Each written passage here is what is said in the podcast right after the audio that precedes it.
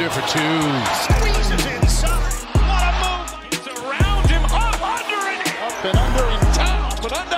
Oh, he bounces. Up and under and through the rim. How about that, Houdini move? Up and Under, un podcast de NBA con Leandro Carranza y Alejandro Gaitán. Muy buenas para todos, bienvenidos a un nuevo episodio de Up and Under, este podcast de NBA que hacemos con Alejandro Gaitán y quien les habla, Leandro Carranza. Hoy no tenemos un especial sobre un jugador en particular, sobre una franquicia. Hoy vamos a hablar de varios frentes porque como todos sabrán, o al menos los fanáticos de la liga, se viene el deadline, el trade deadline y tenemos que hablar de traspasos, de futuros movimientos, de lo que necesitan principalmente las franquicias de la NBA y por qué no Ale los jugadores. Y además, como nosotros grabamos los miércoles y publicamos el jueves, es muy probable que para el siguiente podcast se hubiera vendido casi todo el pescado, se hubieran hecho muchos de los traspasos, algunos de los nombres de los que queríamos hablar igual ya tenían nuevo destino o igual ya se había cerrado la puerta a un posible traspaso, a una salida, así que hemos dicho, oye, pues hagámoslo una semana antes, lo podéis escuchar durante siete días hasta que pasen todos los traspasos que vamos a predecir y que vamos a acertar, evidentemente, y así tenéis tiempo para eh,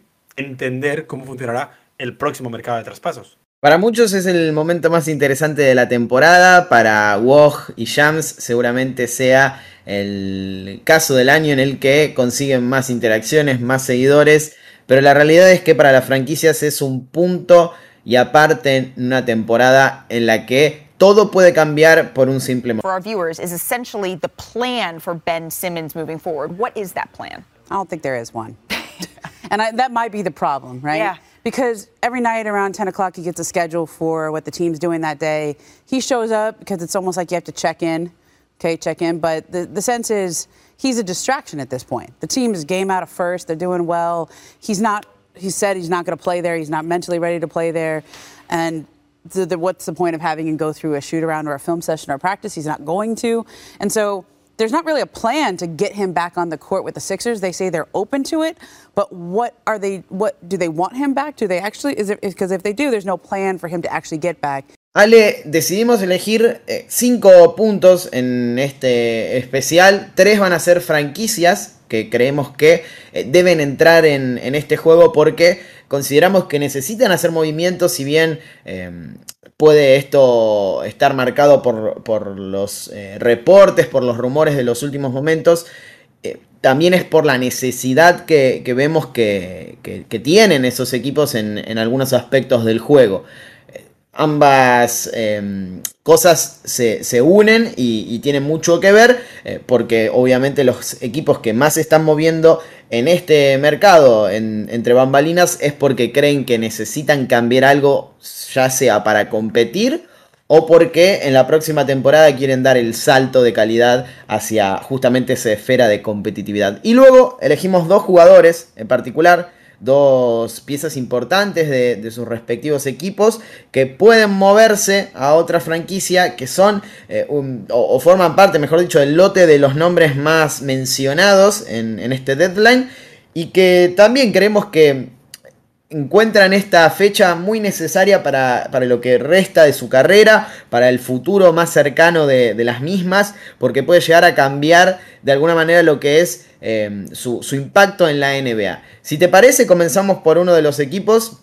que ya lo venimos mencionando desde hace mucho tiempo, hemos hecho un especial en esta temporada y en la anterior, prácticamente hablando de lo mismo, y que si no se mueve en este deadline, es probable que los fanáticos de, de Portland Trail Blazers... Eh, no digo maten a alguien, pero sí que van a estar bastante desinteresados por ver lo que pasa en el futuro. Sí, es cierto que son el equipo del que más esperábamos el pasado o la pasada offseason y realmente no pasó nada. Eh, sí que hubo movimientos muy mínimos como traer a, Larry Nance Jr., como renovar a Norman Powell, pero no hubo un cambio radical más allá de, contratar a, un entrenador nuevo. En este caso, el entrenador que se filtró quería Damian Lillard pero esta temporada ya sin la superestrella jugando eh, para los Blazers por, por, lesión y según los rumores apuntan se va a perder toda la temporada, lo que sería probablemente muy negativo a nivel deportivo, pero sería una manera de ver con aguas cristalinas la realidad de la plantilla, la realidad de la franquicia. Ahora sí que sí debería ser el momento de plantearse esa pregunta definitiva que seguramente un propietario, más que un general manager, un propietario nunca quiere plantearse. Y es, ¿es momento de mandarlo todo al carajo y empezar de nuevo este proyecto? Creo que los Blazers deberían haber llegado a ese punto o a esa pregunta hace tiempo y faltaba coraje. Eh, pero ahora, visto lo visto, vista la nueva realidad y sobre todo la situación en la que se encuentran, eh, es momento de hacerlo. No espero que salga Demian Lillard en los próximos 10 días, en las próximas... Eh, la próxima semana, de hecho, por eso lo quedan 7 días cuando la gente esté escuchando esto, pero sí que creo que los rumores que escuchemos ahora sobre posibles salidas de CJ McCollum, de, de Nurkic, evidentemente de Robert Covington o de Larry Nance Jr., serán mucho más reales ahora de lo que pudieron ser el pasado verano o en cualquier otro eh, deadline.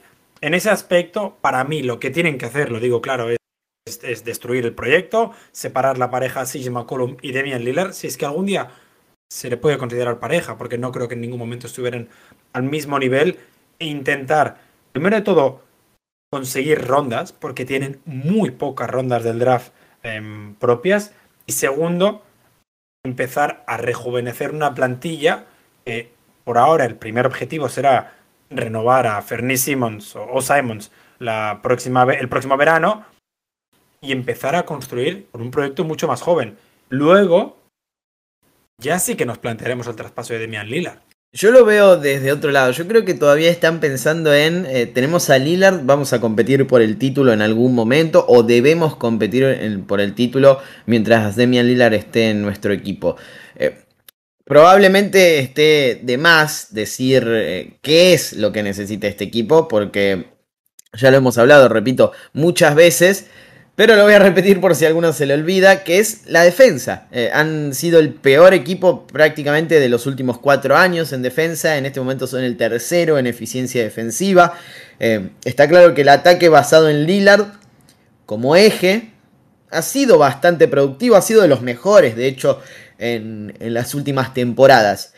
Creo que no habría que agregar ninguna pieza más en ese caso, siempre viéndolo desde la perspectiva de que quieran competir en la próxima temporada por el título y no tirar todo por la borda, eh, o, tirar parte del proyecto por la borda, menos eh, ese, esa parte que se llama Demian Lillard. Y, sí creo que hay que agregar eh, especialistas en el otro costado de la cancha. Hasta hace un tiempo y, esto lo cambia todo, creo, pensaba que el principal problema dentro de este gran problema que es la defensa estaba en el perímetro, por lo que no hacían Lillard y McCollum, ese backcourt que era tan bueno en ataque, que es tan bueno en ataque, pero tan deficiente en defensa. Ahora me convencí de que la clave está en reforzar la pintura. Eh, y, y te voy a decir por qué, Ale. Creo que fue una bendición en cierto punto lo que, lo que está pasando en esta temporada. Eh, nadie le, quiere, quiere ver lesionado, mejor dicho, a, Lillard, a un jugador como Lillard, eh, o que un equipo tenga que tanquear o, perder más de la cuenta por, lesiones. Pero la realidad es que les permitió desarrollar a jugadores o ver más eh, en detalle a jugadores importantes que pueden llegar a ser determinantes para el futuro. Y son dos en particular. Y quiero detenerme en uno que lamentablemente se ha lesionado y se va a perder todo lo que resta de la temporada, que es Nasir Little. Eh, yo lo veo como un jugador con muchísimo potencial para defender a, las estrellas perimetrales de la liga, que tiene una versatilidad muy, muy interesante. Y, me parece que eso me, cambia un poco la ecuación. Y hasta Fernie Simons ha, dado un paso hacia adelante en defensa, ni hablar de lo que ha hecho en ataque. Eh, esas son dos de las tres claves que me han hecho cambiar de, opinión sobre qué tienen que conseguir. La otra es que Yusuf Nurkic ya no es el mismo de antes. Hay una realidad que es esa, no nos podemos mentir. Ya no es el mismo defensor que antes, ya no protege el aro como lo hacía en otros tiempos. Y por eso me parece que tienen que ir por un interno. Y tengo dos nombres en, carpeta. Ahora mm, eh, me vas a decir si tenés algún nombre también para, un posible traspaso por, por el lado de los Blazers.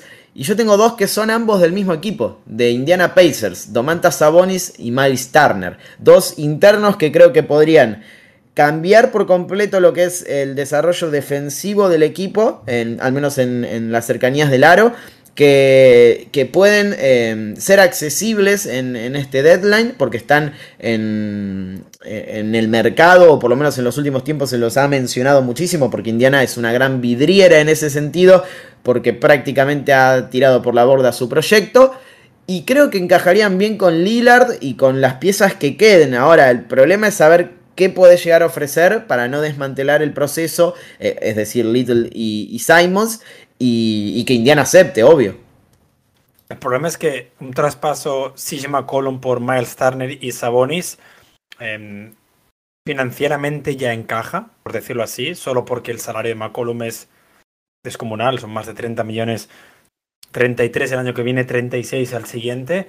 Eh, es verdad que sería una manera de intentar construir. Yo soy más partidario de que los Blazers deberían destruir. Eh, yo mantengo eh, que no puedes competir en el, en el oeste actual con el proyecto que tienen los Blazers. Y es cierto que, que sí que todavía mantienen a Lillard, pero primero, no sabemos el nivel que va a tener Lillard cuando vuelva el año que viene o si vuelve a final de temporada.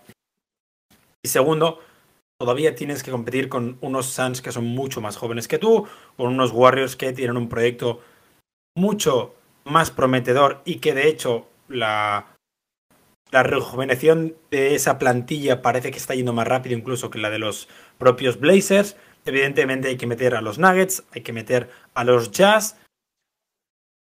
No veo cómo encajan estos eh, Blazers que han visto como por la derecha les han adelantado los Grizzlies. Incluso podemos decir que le, le están adelantando los Timberwolves y cada día, cada día son más de la parte baja de la clasificación. La solución, la única solución para mí es intentar empezar un proyecto nuevo. El problema, lo decíamos antes, es que a nivel eh, rondas los Blazers están bastante mal, creo, a lo de memoria, tendría que mirarlo. Eh, tienen una que van a mandar a Chicago pronto, sí que es protegida top eh, lotería, protegida en lotería, y luego sí que las segundas rondas eh, han mandado casi todas eh, por traspasos. Una a Boston, una a Sacramento, dos a Sacramento de hecho, una a los Pelicans y otra condicionalmente a Chicago. Creo que el principal objetivo debería ser cambiar a Nurkic, a Robert Covington, a Larry Nance Jr. y a todos esos jugadores por assets para construir un futuro y para ganar cierta estabilidad económica con el objetivo de construir seguramente, como decías tú, con, con Aferny y con Nasir Little, que sí que son esos dos proyectos, igual no capaces de liderar, pero sí que son esos dos jugadores jóvenes en los que puedes empezar un proyecto nuevo a la espera de firmar una estrella.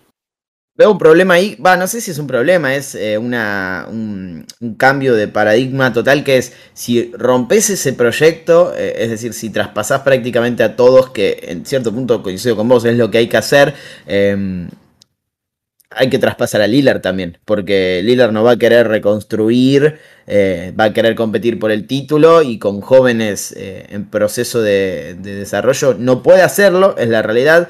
Eh, y, y, por eso digo que hay un problema. ¿Por qué? Porque Lillard ya ha dicho tantas veces que quiere quedarse que parece prácticamente eh, una obligación de la franquicia tratar de, de, no reconstruir, de evadir esa chance para poder eh, competir por el título mientras él esté en el, en el equipo. Ahora, eh, es una o la otra, es verdad, no, no hay forma de, reconstruir mientras mantenés a Lillard o de competir con, con jugadores jóvenes rodeando a, Dame. Entonces, por eso digo que, quizás el, punto más importante es, ¿estás dispuesto a, quitarte todo el medio, incluso Lillard, eh, para, un nuevo proyecto, sabiendo que probablemente no consigas en los próximos años a ningún otro jugador con el talento que tiene Demian Lillard? Porque yo creo que juega mucho en la cabeza eso de los Blazers.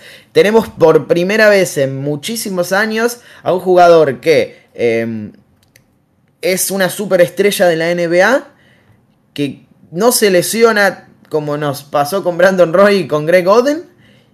No tanto al menos. Eh, ha jugado la mayor parte de, su carrera sano. Y, que quiere quedarse en Portland a diferencia de cualquier otra superestrella de la NBA en un mercado pequeño, sacando a Giannis tal vez. Entonces, eh, todo eso juega en la cabeza de los Blazers y seguramente quieran aprovechar eh, los años que le queden a Lillard para poder competir eh, por, la, por la, mera existencia de un jugador que, tiene esas características. Entonces ahí hay un, conflicto de, intereses entre dos escenarios que no pueden convivir al mismo tiempo. Entonces ahí veo el problema. No, no, y, es evidente que es un problema el tener a, a un jugador como, como Lillard que debería sí o sí estar compitiendo por el anillo, pero el problema, estamos enteros, es que Lillard nunca ha llevado un equipo a las finales de la NBA. De hecho, lo ha llevado una vez a las finales de conferencia y fue aquella vez en la que em, se enfrentaron con los Nuggets, creo, hablo de memoria. No recuerdo si fue Nuggets o Suns, pero bueno, eh, o, Jazz, perdón, pero que fue un camino relativamente asequible. Eh, fueron absolutamente destrozados por los Warriors en, las finales de conferencia. Quiero decir, Lillard es al mismo tiempo uno de los mejores jugadores de la historia de los Blazers y un jugador que nunca ha liderado un proyecto más allá de unas semifinales de conferencia en una temporada normal. Sí. Son, son, son dos verdades que pueden ir de la mano. Y, y es cierto, hay que traspasar a Lillard. Dudo que lo hagas ahora, pero creo que una reconstrucción tiene que ir de la mano con haber informado a tu mejor jugador, a tu superestrella, de que quieres hacer eso. Por suerte para los Blazers, a día de hoy en el mercado hay muchísimos jugadores que cobran demasiado dinero y que no están rindiendo al nivel que, deberían. Entonces, igual interesa ir a por John Wall, interesa ir a por Westbrook, que acaban contrato antes que Demian Lillard. Em, con el objetivo de liberar esos 45 millones que va a cobrar eh, Demian Lillard con, con, 34 años. Por poner un ejemplo de eh, hipotéticos traspasos en los que te dan rondas, sobre todo qué es lo que necesitas, porque es cierto, necesitas construir desde el draft, pero también necesitas liberar ese espacio. Sí, sí, sí, es cierto. Em, y me parece que, que, es decir, llega un punto en el que el proyecto está en, su fin. Esto tendría que haber pasado post temporada 2019-2020 probablemente y no sucedió. Fue una temporada más en la que desperdiciaron un nivel espectacular de Lillard en los playoffs, eh, yéndose en primera ronda. Y, lo han estirado tanto que yo creo que ya no, no, mm, no sería eh, algo extraño que, quieran utilizar estos próximos años de Lilar para seguir estirándolo, aun si CJ McCollum y Nurkic no están en el equipo. Por eso, por eso planteo lo de Domantas Sabonis, eh, a pesar de que, por ejemplo, Jake Fisher dice que solo Sacramento Kings, Washington Wizards y New Orleans Pelicans tienen posibilidades reales de conseguir al, hijo de Arvidas. Eh, lo mismo digo con, con Miles Turner. Eh, pero bueno, es un, escenario bastante complejo el de, el de, los Blazers por una cuestión de no haber hecho las cosas eh, a tiempo cuando lo necesitaban hacer y, perder dos años de, la carrera del mejor jugador de, su historia más reciente. Entonces, eh, todo eso juega en, las oficinas de Portland para ver qué hace en este deadline y, veremos si, se mueven o, si en realidad siguen eh, haciendo más de lo mismo, o sea, nada. Vamos con el otro equipo, Ale.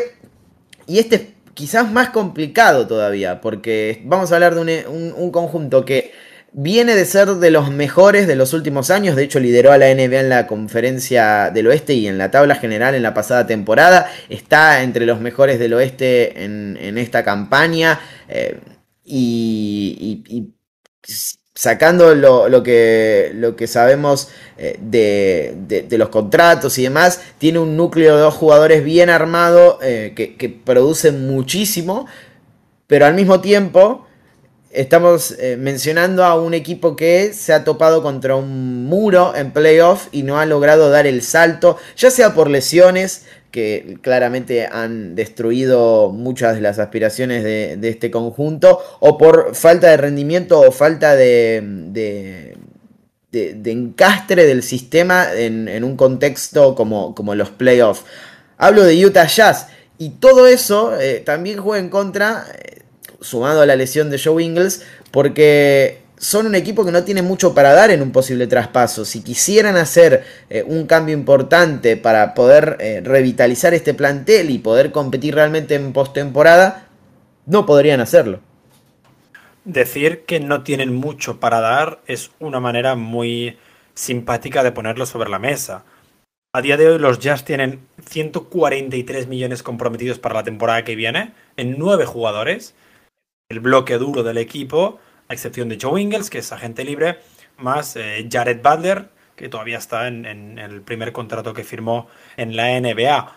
Entonces, a nivel movimientos, no quieres traspasar a ninguno de tus jugadores principales que tienen contrato vigente porque te está funcionando. Y de hecho, los rumores ya apuntaban que Joe Ingles iba a ser el jugador que estaría sobre la mesa en todos los traspasos, principalmente porque se le acababa el contrato, no, no hay mucho más misterio. A nivel assets, los eh, Jazz tienen una Trade Player Exception.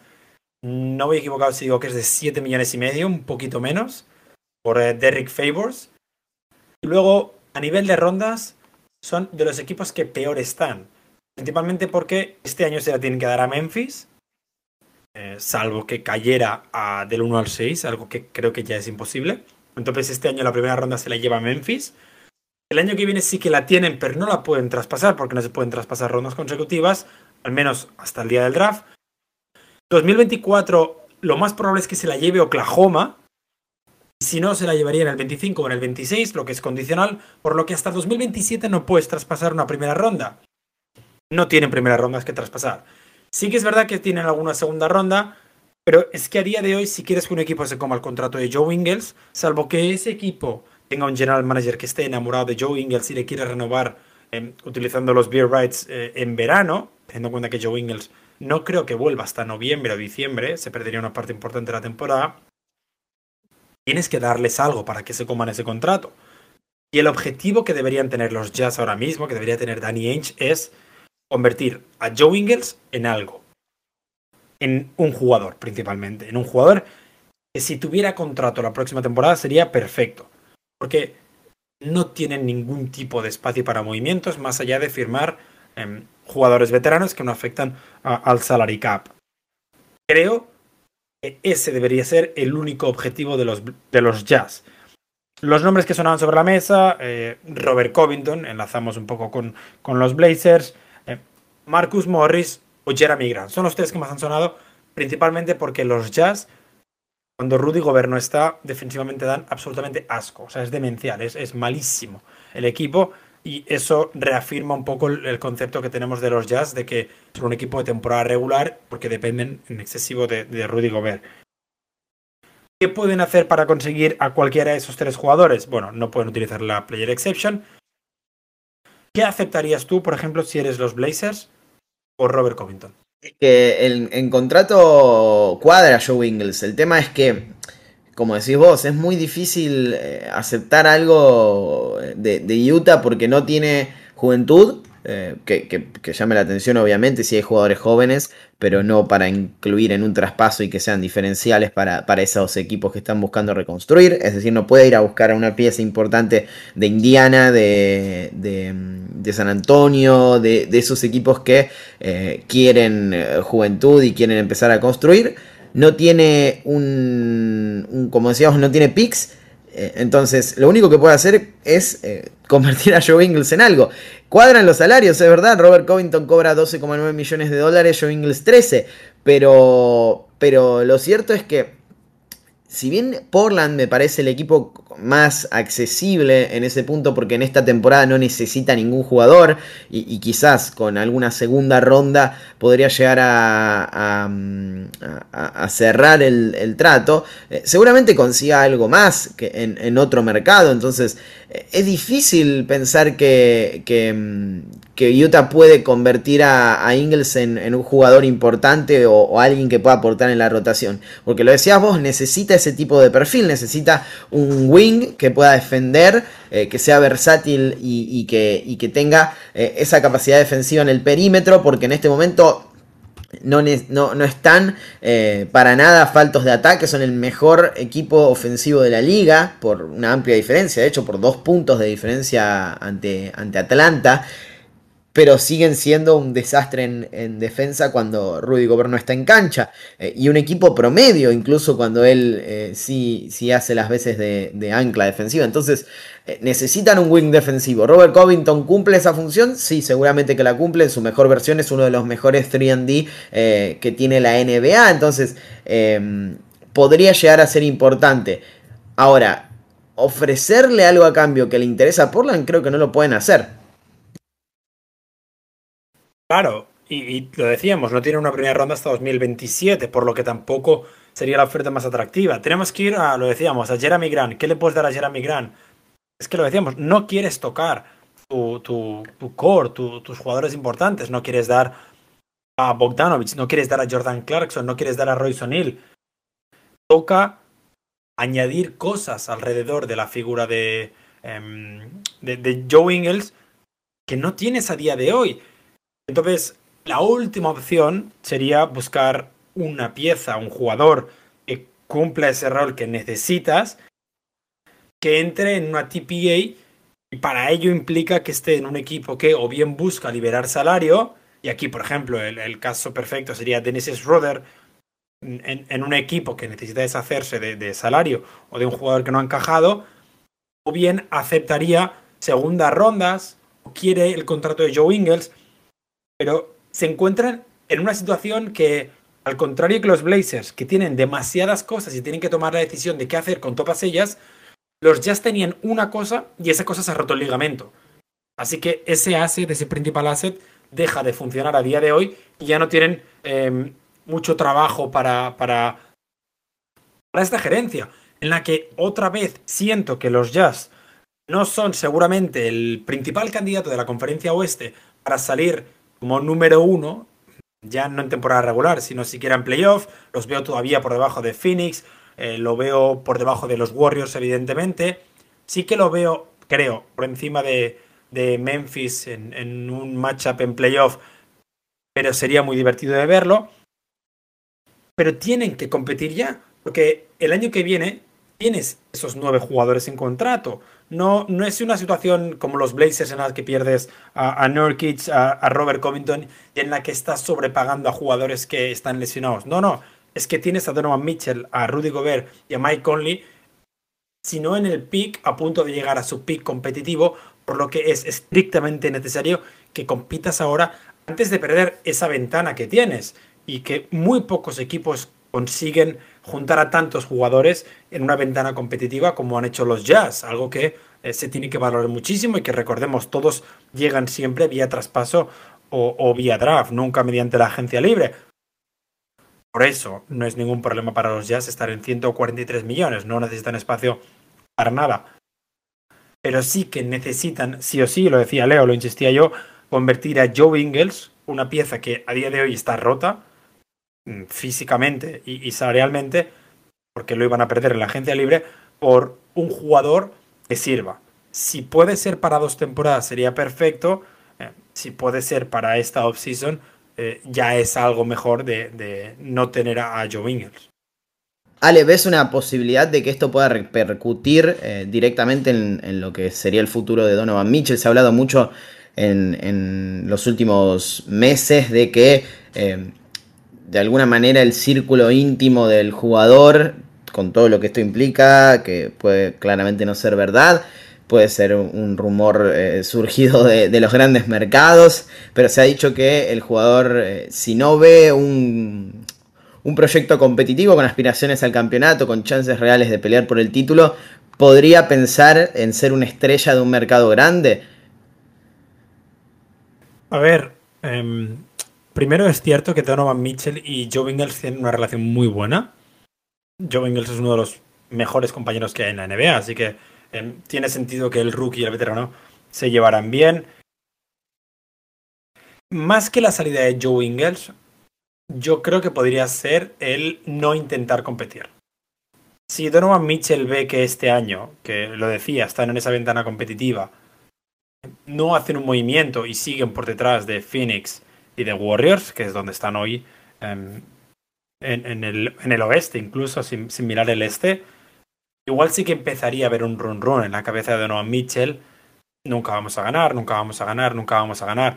creo que es un run run sano en el que todos los competidores deben tener y que esta semana se filtraba Jalen Brown puede tener una cabeza, Bradley Bill salía esta mañana que igual por primera vez acepta ese traspaso, lo hablábamos con Demian Lillard que igual algún día tiene ese run run también.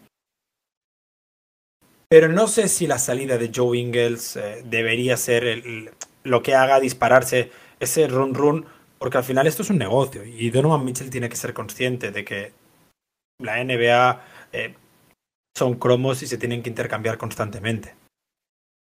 Claro, eh, competir sería la, el, el, el, concepto que generaría más impacto en el futuro de Mitchell. Coincido, un equipo que quizás eh, está perdiendo terreno en, su consideración en la conferencia del oeste, no solo porque está bajando su nivel, sino porque eh, no ha podido demostrarlo en playoff y otras franquicias sí lo han hecho, más jóvenes incluso que, eh, en sus roster que, que, el Jazz.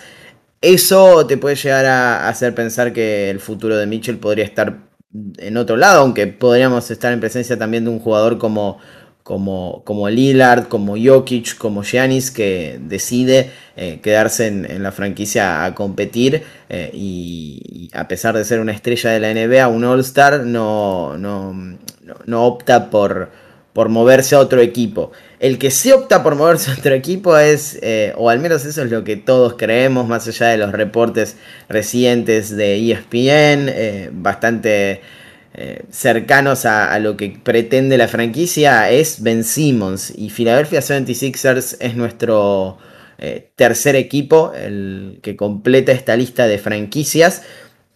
La realidad es que Philadelphia 76ers y Deadline se traducen en Ben Simmons, no hay otro movimiento eh, o posible movimiento que tenga que ver con, los 76ers que, que no sea el del australiano.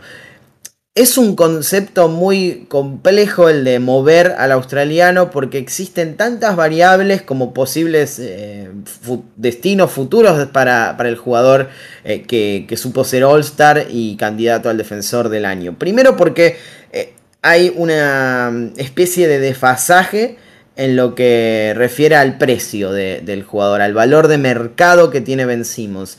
El de Daryl Mowry, el que pretende Daryl Mowry, que es eh, una pieza de calibre All-Star, un jugador joven de calibre All-Star, y, varias rondas del draft alrededor de, ese jugador.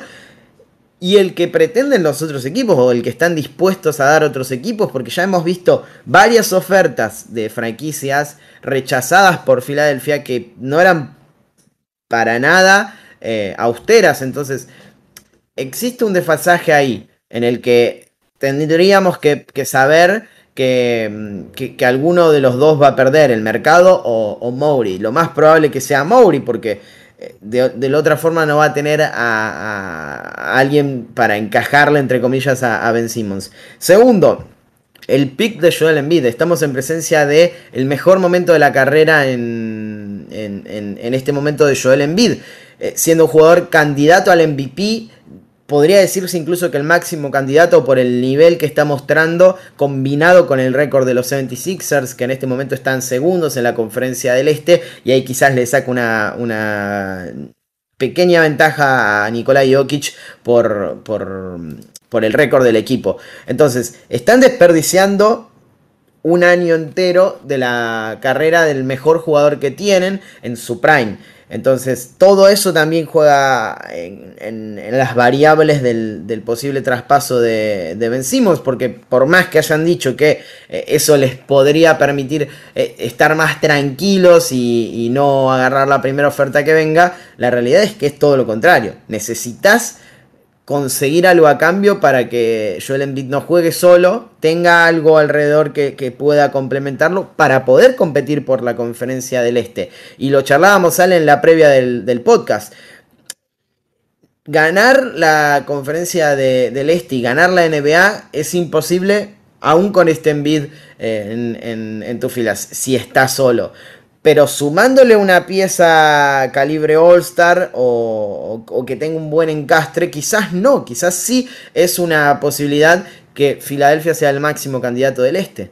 Claro, hay que, hay que entender que seguramente estamos en, en el este más abierto de los últimos años Eh, podremos ir hasta... Desde que Lebron se fue, seguramente. El este que, que, más competitivo también, porque es el más fuerte que hemos visto, yo creo que desde 2000 en ese aspecto. Pero aquí hay un punto muy importante y es lo que tú, lo que tú argumentabas. Mori está rechazando ofertas porque solo hay una oferta que quiere escuchar. Es la de verano de James Harden. Eso, evidentemente, es un Hail Mary, es un, es un buzzer beater. Es un tiro en el último segundo con una única opción. Si entra, ok, ganas, has ganado. Si no entra, si James Harden decide renovar en, en Brooklyn, es una opción muy probable también. Tienes un problema muy grande y es que, lo decías, has perdido un año entero de Joel Embiid a nivel MVP. Además, un año en el que seguramente ganar el este era complicado, pero estaba más barato que nunca. El tema es que ahora mismo tú hablabas de que uno de los dos iba a perder. Mori debería perder y Mori debería saber que va a perder. Y una vez entienda que él sí que tiene a Ben Simmons para traspasar, pero no tiene el poder de negociación, entenderá que igual es posible conseguir dos jugadores con un mejor fit, más allá de que si sean All Stars, más allá de, de que sean All NBAs, uno o dos jugadores de rotación con mejor fit posible para Joel Embiid, igual te da esas alas que necesitas para salir número uno de la conferencia este. Yo creo a día de hoy que es muy posible que los Sixers, si mejoraran una o dos posiciones, tuvieran el mejor equipo de la conferencia este y que pudieran luchar por ganar eh, o por meterse en las finales desde, desde el lado este. Otro tema es qué pasaría en los playoffs y si Kyrie, AD y James Harden empiezan a jugar, que ahí ya sí que creo que están a otro nivel. Pero no es necesario ir a por James Harden, no es necesario ir a por Damian Lillard, no es necesario ir a por Bradley Bill. ¿Por qué no buscas el jugador que mejor adapte tu juego a, a, a, Joel Embiid? Perdón. Yo te proponía, por ejemplo, me has dicho que no, pero te proponía de John de Murray. Un jugador que mucho menos ruido, mucho menos focos, pero que seguramente con Joel Embiid sería perfecto. Y además te mejoraría una posición en la que sí tienes a Maxi, pero no tiene esa experiencia en playoff o no tiene eh, esa experiencia en la NBA que, que se notará mucho más en postemporada. Igual tienes que ir, me lo invento, pero si quieres cambiar también a Tobias Harris, igual tienes que ir a por Jeremy Grant, que tampoco es All-Star, pero sí que puede ser una pieza que complemente a, Joel Embiid. No tienes que ir a por el mejor jugador disponible, porque para mí Collins, por poner un ejemplo, no encajaría con Joel Embiid. Tienes que ir a reforzar a tu equipo a día de hoy. Y creo que Mori no está haciendo eso. Lo de Murray lo, lo, descarto por el hecho de que yo creo que San Antonio no, no lo traspasaría por Simmons, eh, porque me parece que es un jugador con un potencial altísimo, no porque no encaje con, con está claro, es, eh, es quizás el, el, jugador tapado de mejor rendimiento de la NBA en esta temporada, casi promediando un triple doble, eh, entonces ahí encajaría perfecto. El tema es que yo creo que, que, San Antonio no lo, no lo, traspasaría por Simmons. Ahora, hay dos cosas acá para, para debatir y te las pregunto. Eh, primero, ¿pensás que todo esto que está, que está saliendo en, los últimos días en ESPN, el reporte de Ramona Shelburne, eh, lo de Woj, de que en cierto punto quieren hacer entender que Ben Simmons no estaría tan negado a jugar post All-Star Break? Eh, sumarse al equipo en, en, cierto momento de la temporada, etcétera, etcétera, etcétera. Es eh, una movida de, de, los 76ers para tratar de subirle el precio a un jugador que no, que no disputa un partido desde la temporada pasada. Y segundo, eh, después de que me respondas eso, quiero que me digas, además de, de, de John T. Murray, ¿Cuál es ese jugador que podría complementarse con, con Envid? O, si crees que, que, que podrían hacer eh, un, un, traspaso que les dé a ese jugador en, en este momento. O sea, cambiar a, a, a, Ben Simmons por alguien que si bien no tiene quizás las luces que tiene el australiano, no es All-Star o, o, o no está tan llamado a, ser mediático, sí podría encastrar al lado de un jugador que claramente en este momento es el líder, el amo y señor del equipo. Para mí la opción perfecta, pero no es traspasable esta temporada, sería Malcolm Brogdon. Sería el, tipo de base que con Joel Embiid podría causar estragos en la NBA, un juego 2 contra 2 muy, muy difícil de parar en la liga. Y, sé que sería un traspaso en el que Filadelfia saldría perdiendo, pero si ese traspaso se pudiera hipotéticamente hacer hoy, es que de repente has convertido a un jugador que no juega en un Malcolm Brogdon, en un DeJounte Murray, en un jugador que es borderline all-star y que puede complementar a tu Joel Embiid, que es top 5 de la liga. O top 3 si quieres, a día de hoy, evidentemente. Creo que desperdiciar una temporada top 3 de un jugador es absurdo. O sea, ¿tú crees que los, los Nuggets, si pudieran ahora, con este Jokic, competir, cambiar a Jamal Murray, no, no digo quieran traspasarlo, ¿eh? pero si pudieran convertir a Jamal Murray y a Michael Porter Jr. en dos piezas que jugaran ahora, lo harían. Porque es que no puedes desaprovechar temporadas MVP de tus jugadores. Entonces, creo que Morey se equivoca al estar secuestrando la temporada de los Sixers. ¿Y pensás que estos reportes son para no, no, no, no contestas esa pregunta. Contener. Eh, yo, yo, creo que yo creo que, que Ben Simmons no va a volver a jugar en Filadelfia. Yo creo que la brecha es demasiado grande.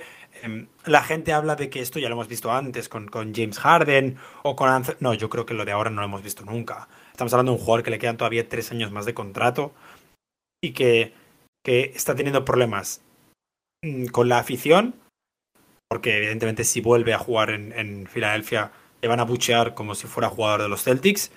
Está teniendo problemas em, con, la gerencia, porque todos los reportes indican que la relación entre Doc Rivers y, y, Ben Simmons y entre Daryl Morey y Ben Simmons nunca ha sido buena.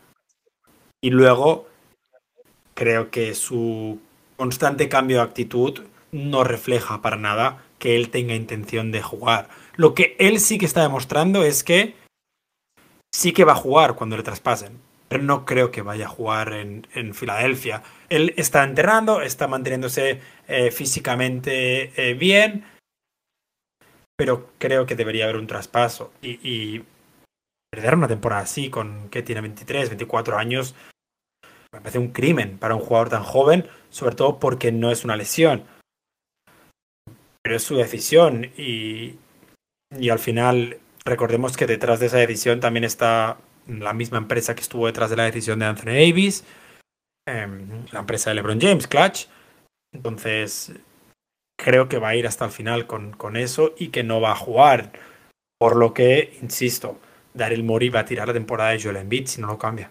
Coincido, me parece que, es una movida de prensa de, de Mori para subirle el precio a un jugador que no quiere jugar en la franquicia. Está, como dice Ale, atacado por todos los flancos de, la misma, eh, burlándose de él. Eh, Doc Rivers en, sus entrevistas, etcétera. O sea, no hay una, una forma eh, de, recomponer esta relación, me parece, y es simplemente decir, bueno, si no consigo un traspaso que me guste, va a jugar con nosotros, cuando en realidad es todo lo contrario. Me parece que el jugador está bastante lejos de querer sumarse nuevamente al, equipo. Eh, tengo un traspaso para él, eh, para, para, ir cerrando lo que es Filadelfia, pero lo voy a hacer en relación al jugador, a uno de los dos jugadores que tenemos en, carpeta como individualidades, que es John Collins. vos recién decías que quizás es el talento más interesante que hay en el mercado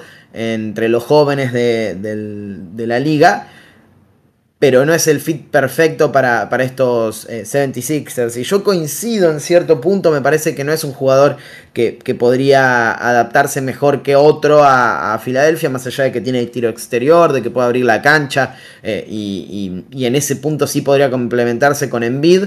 Creo que es eh, la presencia del camerunés es, en, la pintura es imposible de sostenerse con con otro jugador de esas características en cancha y ya lo hemos visto eh, con, alguien que le quitaba básicamente la transición y, necesitaba estar en la pintura para dominar como Simmons, que, que él producía pero que el equipo no era atando eh, quizás sea más eh, productivo para Filadelfia conseguir un jugador de otras características. Pero creo que es el talento más interesante que tiene el equipo. Y, por qué no, quizás probar eh, con, ese jugador en, cancha y, sumándolo a, otros. Por eso digo que este traspaso no tiene tanto que ver con John Collins solamente, sino más bien con lo que puede llegar a conseguir el, equipo de Filadelfia y Atlanta a cambio eh, por, este movimiento que es... Eh, bueno, Atlanta Hawks tiene tres picks de primera ronda como para mover en, este, en este mercado. Que consigue con Charlotte, si mal no recuerdo, en, eh, de Charlotte, mejor dicho, en el traspaso de Knox. y, tiene dos más. Yo creo que con un paquete eh, rodeado de picks a Collins y, a, y sumando a Bogdanovich podría conseguir a, Ben Simmons.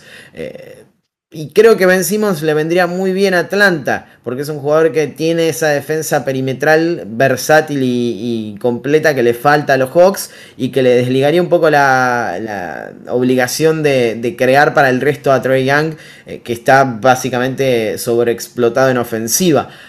Y Bogdan Bogdanovich sería un jugador interesante para ver con Joel Embiid. Quizás no una estrella, seguramente no una estrella, seguramente no es un jugador que, eh, por el que apostarían eh, los, fanáticos si tuvieran que elegir eh, para, para emparejar con Joel Embiid.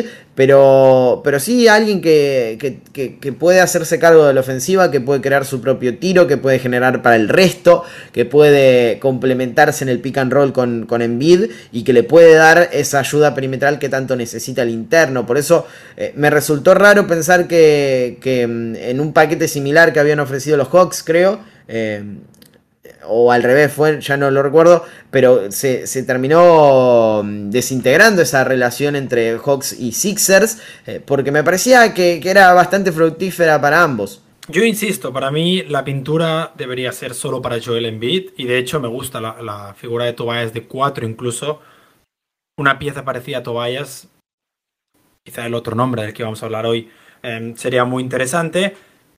Creo que todavía se puede recuperar a Harris. No, no te voy a engañar. Creo que puede recuperar a Harris. Sobre todo si le pones un base al lado, que, debería quitarle cierto, eh, cierta responsabilidad em, de construcción que están teniendo mm, Tobias y, Joel Embiid y que se le, se le exigiría a un point guard. Mm, al mismo tiempo, y, si hablamos de talentos, por ejemplo, nombres como, como Sabonis, como Miles Turner, que bueno, está lesionado, no creo que deberían estar eh, para, para los Sixers por cerrar el tema Sixers. Pero la última opción, mm, bueno, digamos, más fáciles serían Ben Simmons por CJ McCollum, un traspaso en el que creo que Mori pierde, pero de golpe ganas 25 puntos. O si estuviera sobre la mesa, Ben Simmons por Bradley Bill, sobre todo con los últimos reportes que salían de que igual Bradley Bill por primera vez aceptaba escuchar una em, la posibilidad de salir de, los Washington. Creo que, sobre todo viendo las últimas derrotas de los Wizards, tendría sentido.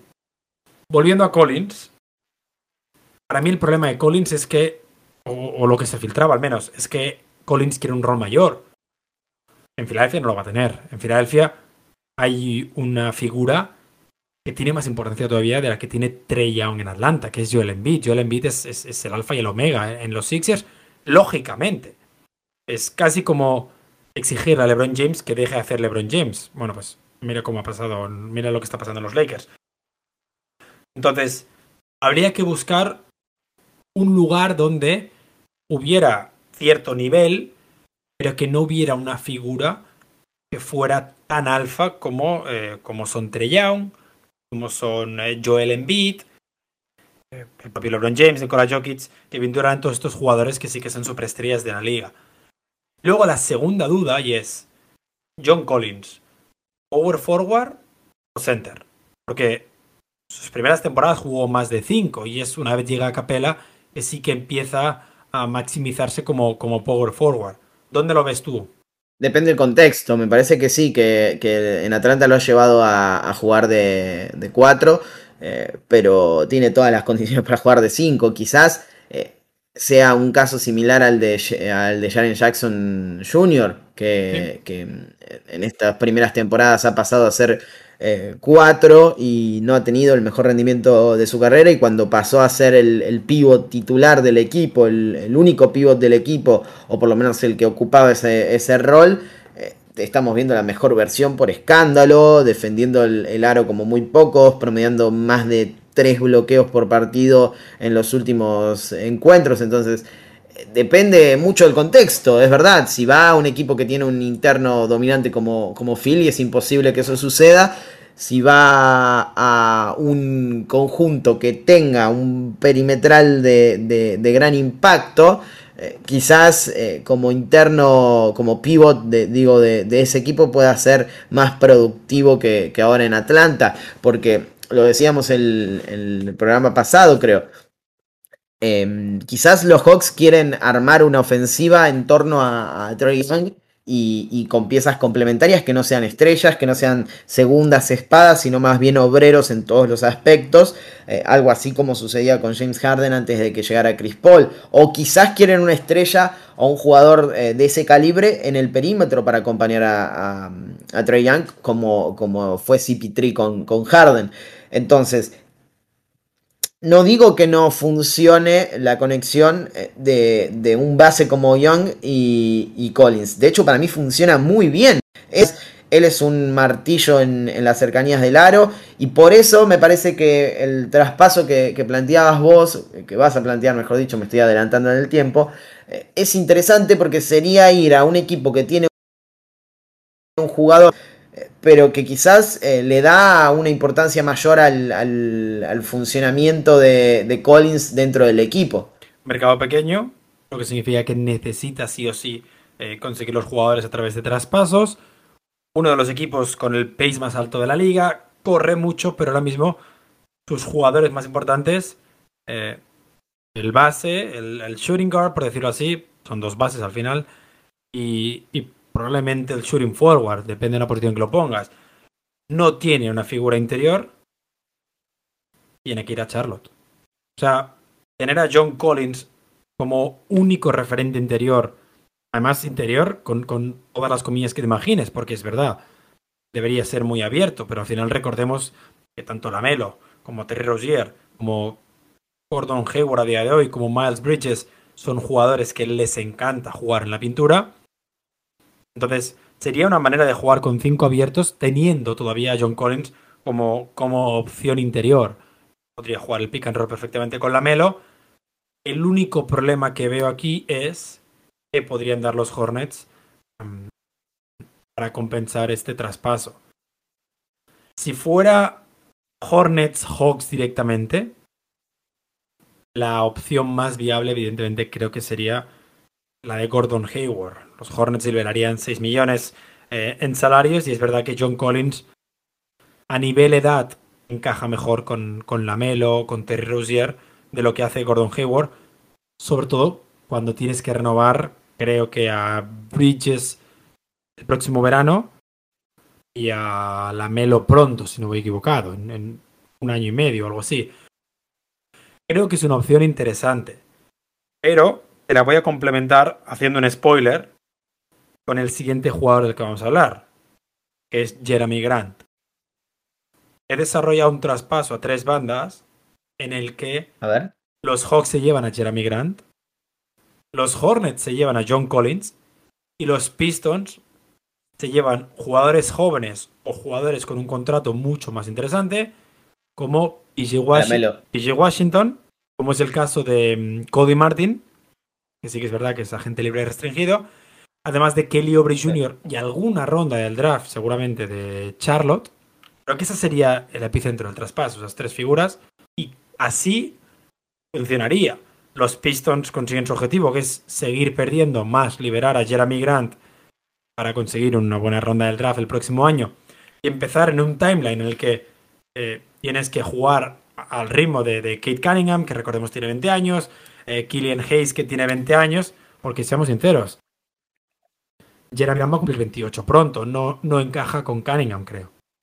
No, es cierto, y quizás em, sea, sea potable por el hecho de que se, cree que lo que están pidiendo son dos primeras rondas eh, y un jugador joven, o un jugador joven eh, y, una muy bueno y una primera ronda, porque también hay que tener en cuenta que, y ya metiéndonos en el caso de Grant, es un jugador que encajaría perfecto con cualquier contender, pero él pretende el, pago que, cree que, merece en el próximo año. Tiene eh, la, noción de, que puede conseguir un contrato por 4 años y 100 millones de dólares. Entonces los equipos que estén eh, bastante complicados en, términos salariales no van a poder buscarlo porque él quiere ir a un equipo que, pueda pagarle luego eh, para no tener que irse al año siguiente. Entonces hay que tener en cuenta eso. Eh, pero es verdad que encajaría perfecto en Atlanta por el hecho de tener un jugador versátil, eh, un wing que defiende y que además produce en ofensiva, eh, que te puede dar tus 23, 24 puntos, además de, defender. y que va a tener protagonismo en un equipo que si mejora un poco ya es un contender en el este. Y, por el lado de, los Hornets, coincido, me encantaría ver a Collins en el mismo rol que tiene ahora, con el mismo perfil de base, pero con más protagonismo con un jugador al lado que, pueda alimentarlo en la pintura, pero que él tenga más tiros y sea capaz de, conseguir ese, ese, rendimiento. Se me ocurría también Dallas entre esos eh, conjuntos que pueden darle a, Collins esa posibilidad, eh, porque además de, tener a alguien como Luka Doncic que lo podría alimentar perfecto y creo que serían de, los mejores encajando en la liga como, como dupla, eh, tiene a, a Porzingis al lado que no le va a quitar impacto en, la pintura. De hecho, él eh, básicamente escapa a eso en, este momento de su carrera. Y Collins podría ser eh, mucho más productivo en, en, los Mavericks que en los Hawks quitaría un poco lo, que respecta a, protagonismo, porque estamos hablando de dos jugadores importantes ya, como lo son Doncic y, y Porzingis, eh, o, o, quitarle protagonismo justamente al Letón, pero, pero pero podría encajar. El único problema es que Dallas no tiene mucho para dar. De hecho, no tiene casi nada para darle a Atlanta que pueda convenirle en, cierto punto porque, porque jugadores eh, jóvenes no tiene eh, o, no son tan interesantes. Jalen Branson no es un jugador que le pueda venir muy bien a los Hawks, eh, más allá de que es ultra productivo. Eh, y después se, se, terminan las opciones. Dorian Finney-Smith, tal vez. Pero no, no, creo que quieran conseguir eh, tan poco por, por Collins, que es eh, el asset más importante que tienen. Entonces, por eso lo, saco del medio a los Mavericks. Charlotte es un equipo que le puede ofrecer a, a, Gordon Hayward y quizás encaje bien con, con los Hawks. Eh, porque, porque le da esa capacidad de creación que, puede necesitar eh, Trey Young y además puntos. Entonces no lo veo tan, tan lejos de, ocurrir. Eh, tendría que cuadrar el traspaso, tendría que ser una cuestión de también ver qué consiguen para liberar un poco de salario. Pero, pero me parece interesante esto de, de Collins en el mismo rol que tiene ahora, pero con un protagonismo mayor. Claro, la ventaja que tiene Atlanta a día de hoy es que Collins sigue produciendo. Sí que puede ser que en su cabeza esté pidiendo un traspaso, enfadado eh, con la gerencia, pero sigue produciendo. Al contrario, por ejemplo, que, Ben Simmons. O, bueno, que Jeremy Grant porque está lesionado, hablaremos de, ello. Entonces, no creo que los Hawks tengan esa presión para deshacerse de Collins a día de hoy. Si, si no te llega una oferta suficientemente atractiva que te mejore el equipo, igual es más importante para Atlanta conseguir deshacerte del contrato de Galinari, por poner un ejemplo de, objetivos complicados, pero financieramente más interesantes para, la gerencia y dejar en lo, de Collins para, el próximo verano. Y tratar de, de, ganar con lo que se pueda en esta temporada, más allá de que ahora Atlanta está bastante bien en estos últimos partidos, ha ganado 7 de los últimos 8 y ya se ha metido en el play-in, eh, quizás sea una cuestión de, actitud más que de, encastre. Ya hemos visto a este equipo ganar eh, dos series en la conferencia del Este y llegar a las finales de, la misma. Eh, pero, pero probablemente sea uno de los nombres más interesantes en el mercado. Jeremy Grant es otro y cerramos con él. me parece que encajaría perfecto en, Atlanta, lo, mencionabas. Te voy, a, te voy a marcar otro equipo que, en el que me gustaría mucho verlo, que es justamente en Portland. parece que que, estamos eh, redondeando todo con los mismos nombres y las mismas franquicias, pero la realidad es que necesitaría un wing de ese estilo eh, para complementar a Little, a, Lillard y, darle la, defensa y los puntos que, le faltan en este momento a, los Blazers, sobre todo la defensa, eh, pero, pero el problema es ese, ¿qué, qué tenés para darle a, Detroit que le sirva? Porque si Jay McCollum no le sirve, es la realidad, es un jugador veterano ya y no, no comparte el mismo timeline, como decías, con, con Kate Cunningham. Y dudo que quieran desprenderse o de, o de Lidl o, de Simons. Entonces es bastante poco lo que tiene para ofrecer Portland. Lo mismo Utah, que es otro de los equipos que, que se nombraba cuando cuando se hablaba de Jeremy Grant. No voy a mencionar a los Lakers porque me parece que por una cuestión de salario y por una cuestión de que no tienen absolutamente nada para ofrecer porque el rendimiento de Talent Horton Tucker no ha sido el que esperaban, eh, no, no entrarían en esta discusión, eh, pero, pero también se los mencionó. Mira, yo de Jeremy Grant tengo una opción que te voy a dejar a ti decidir el futuro. Y es traspaso con los Wizards, ¿ok? Pero tú tienes que decidir si es por Bradley Bill, porque los Wizards saben que van a perder a Bradley Bill en la agencia libre gratis, o si es a cambio de ver, o si es para jugar con Bradley Bill, si es por eh, Dinwiddie y Kuzma, por ejemplo. Tú tienes que decidir Si, si ellos quieren, si los Wizards quieren intentarlo por último con Bradley Bill y traerle un jugador así All-Star, por line All-Star, que esté lesionado, o si directamente saben que Bradley Bill va a firmar por los Shanghai Sharks en verano y a cambio quieren un jugador con contrato por alguna temporada más. No, creo que Washington debería olvidarse ya del tema Bradley Bill. Parece que, es absurdo lo que digo, pero es la realidad. Primero porque no van a ganar ningún título ni van a competir en el este, traigan lo que traigan, porque no van a tener un jugador diferencial. Eh, han traído a Russell Westbrook, han llegado a playoffs, han perdido en primera ronda y, cualquier cosa que traigan no va a ser mejor que Westbrook, eh, no va a ser más eh, potente que, eso, eh, porque no pueden traer a un jugador de calibre All-Star, borderline All-NBA, entonces no, no, no van a conseguir competir en el este, esa es la realidad. Ya lo hemos visto que con este mismo equipo Arrancaron muy bien, demostraron que podían llegar a ser eh, un rival complejo, pero se han pinchado porque basaban su juego en la defensa y, esa defensa se, cayó eh, en ciertos aspectos y su ataque sigue siendo malo. Entonces em, no, los veo, no los veo compitiendo con, este equipo eh, realmente lo que tienen que pensar es en reconstruir con, jugadores jóvenes y, piezas que puedan desarrollar en los próximos años. Quizás aceptaría la, opción de, Bill por Grant en un traspaso que te ofrezca jugadores jóvenes y luego eh, poder traspasar a, Grant en, un futuro cuando, cuando otro equipo lo necesite o, sacarle provecho de estos eh, años que tiene de, Prime, eh, pero, pero la otra no. Lo entiendo, no, Era, eran solo dos propuestas. tiene sentido lo de convertir a Bradley Bill en, Grant, porque así tienes un año y medio más para ver si puedes sacar algo por él. Eh, es como crear una TPA, pero una TPA que mete puntos. Tiene todo el sentido. Otras opciones. Están mirando la conferencia oeste. Mm, suena Memphis. No creo que Memphis se mueva.